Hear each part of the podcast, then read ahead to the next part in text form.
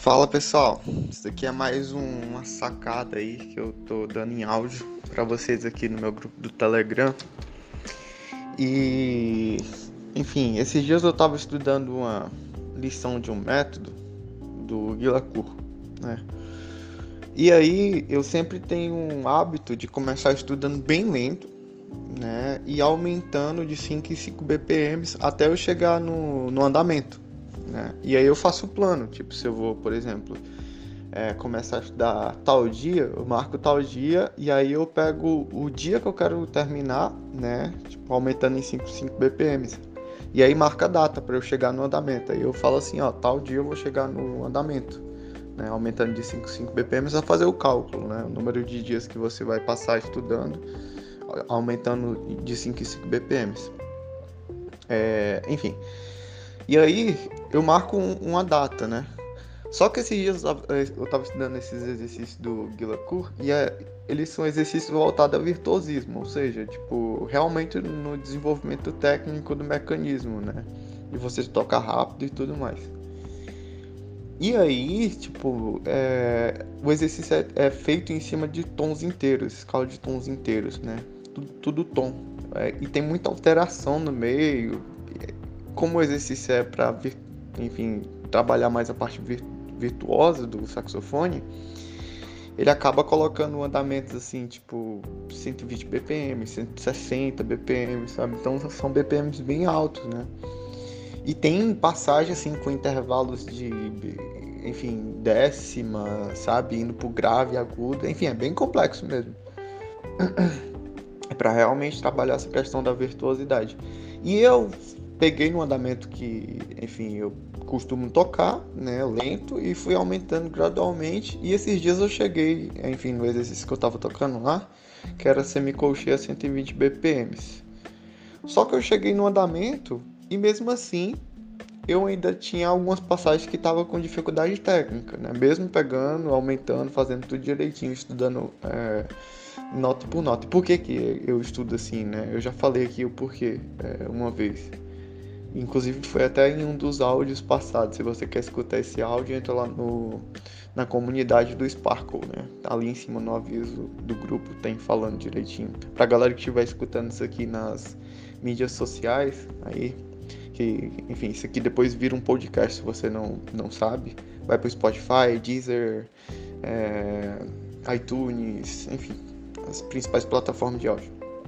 É, depois olha lá, né? Por que, eu, eu estudo assim de 5 5 BPMs, aumentando né, gradualmente. Por conta, enfim, do meu professor Rafael Migliani, para que vou resumir aqui a ópera toda. É, ele me ensinou essa técnica, né, de você ensinar o seu corpo da maneira certa, né, a tocar aquele mecanismo.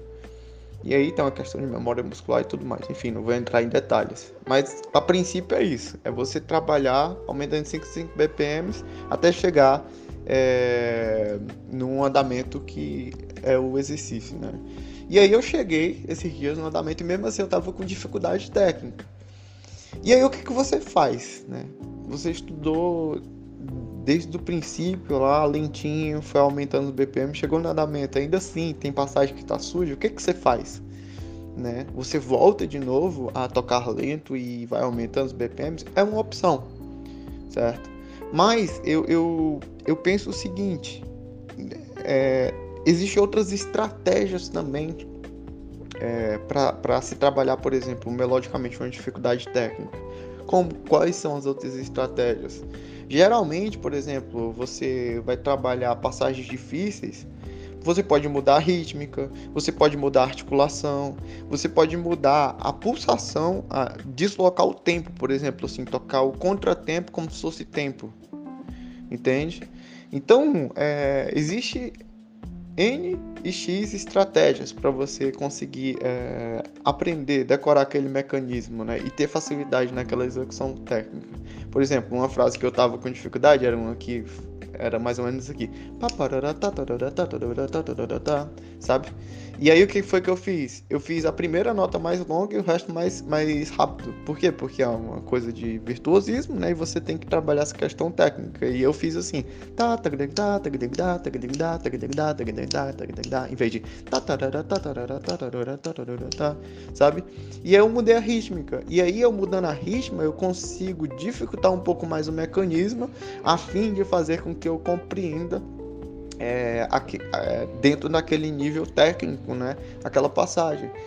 E aí, mudar a estratégia é outra saída para a gente conseguir, enfim, é, executar, por exemplo, um exercício desse nível, né? De dificuldade.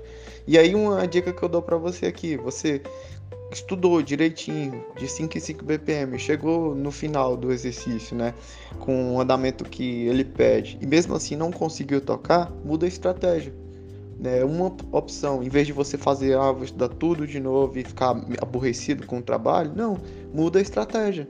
Né? Aqui eu estou dando outra estratégia para vocês é, buscarem, né? que é o que? Mudar a rítmica, deslocar a batida do metrônomo, né? Enfim, um exemplo é colocar o, o contratempo a tempo, né? Enfim, marcar o 2 e o 3 do compasso, ou marcar o 1 um, desculpa, marcar o 1 e o 3 do compasso, ou marcar o 2 e o 4 do compasso, cara, muda, enfim, alguma coisa, certo? Na sua estratégia de estudo, e aí no fim das contas você vai conseguir, né, é, destrinchar esse estudo. Outro mecanismo que eu posso passar aqui para vocês de estudo, é, estuda só o trecho, né, que você tá tá com dificuldade, pratica ele mais lento, né? Não pratica todo o exercício. Outra coisa que você pode fazer também, toca de trás para frente. Olha só, nunca ninguém tinha falado isso para você, né? Mas tocar aquilo de trás para frente, a fim de trás para frente assim, por exemplo, o, o, último compasso, depois eu toco o penúltimo, né? depois eu toco, enfim, desse, dessa maneira. E pessoal, existe várias é, maneiras. Tocar tudo legato, tocar tudo estacato, tocar duas ligadas, duas batidas, cara. E aí você vai, enfim, alternando as possibilidades, né? E isso daí, no final das contas, vai ajudar você a tocar. Por exemplo, né? Quando eu vou estudar bar, né? As composições de bar, transcrições para saxofone, eu costumo sempre, sempre, sempre estudar tudo ligado. Por que estudar tudo ligado? Porque o legato ele vai fazer com que eu tenha é, noção da execução do registro grave, agudo. Geralmente Bar tem aquela coisa, né? Enfim, as suítes dele tem aqueles intervalos, né? E tem que soar bem legato aquilo. E aí eu estudo tudo legato, a fim de que de eu realmente ter segurança da questão do meu sopro, enfim, da, da elasticidade na minha embocadura. E pessoal, enfim, é dessa maneira, certo? A gente pode mudar a estratégia também. Não é obrigatório que eu, ah, vou estudar só assim. Não existe muitas possibilidades da gente chegar, enfim, no êxito de um exercício. Basicamente, essa daqui foi mais uma sacada do nosso canal do Telegram, a fim de ajudar vocês a chegar no controle do saco. Espero que tenha ajudado vocês, enfim, a pensar um pouco mais sobre isso. E até o nosso próximo áudio. Valeu, galera!